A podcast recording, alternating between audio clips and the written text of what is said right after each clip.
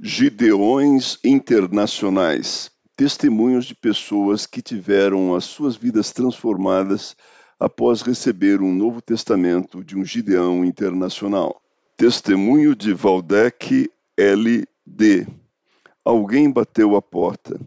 Logo após o nascimento da minha filha, ela precisou voltar para o hospital. Seus pulmões estavam pretos pelo uso de entorpecentes por mim e pela mãe. Depois de alguns dias internada, o médico me disse que não podia fazer mais nada. Chorei muito. Fiquei naquele hospital o dia todo sem falar com ninguém.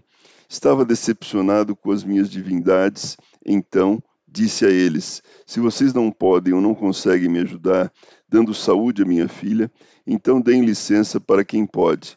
Se é que existe em algum lugar alguém que possa me ajudar. Meia hora depois, alguém bateu a porta perguntando se podia entrar. Era um homem muito educado que me disse: Posso falar de alguém que pode lhe ajudar? Eu concordei e ele me ofereceu um Novo Testamento. Falou do poder, do amor e do perdão de Jesus Cristo. Ele trouxe calma e paz ao meu coração. Disse para que eu lesse o livro do Apocalipse e foi saindo do quarto. Eu perguntei: Qual é o seu nome? Ele me respondeu: Eu sou um Gideão, e foi embora. Comecei a ler o Novo Testamento e fiquei com medo dos animais figurativos de Apocalipse.